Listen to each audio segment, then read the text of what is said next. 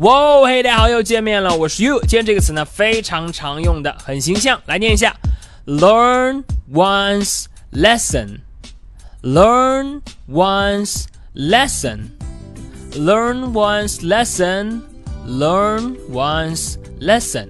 好，这个词呢，直译就是说学到了一课，学到了新的一课。它呢，常常用来表示，哎，这次呢，我失败了，没做好，可是呢，我学到了新的一课，我吸取到了教训。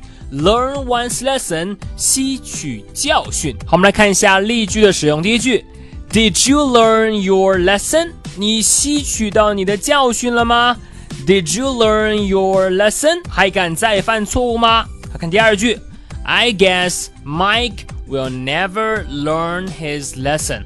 我估计呀，麦克是永远不会吸取教训了，下次还会再犯的。I guess Mike will never learn his lesson。好的，这就是今天的分享了，非常常用的，学到了新的一课，表示呢吸取教训，learn one's lesson。你了解了吗？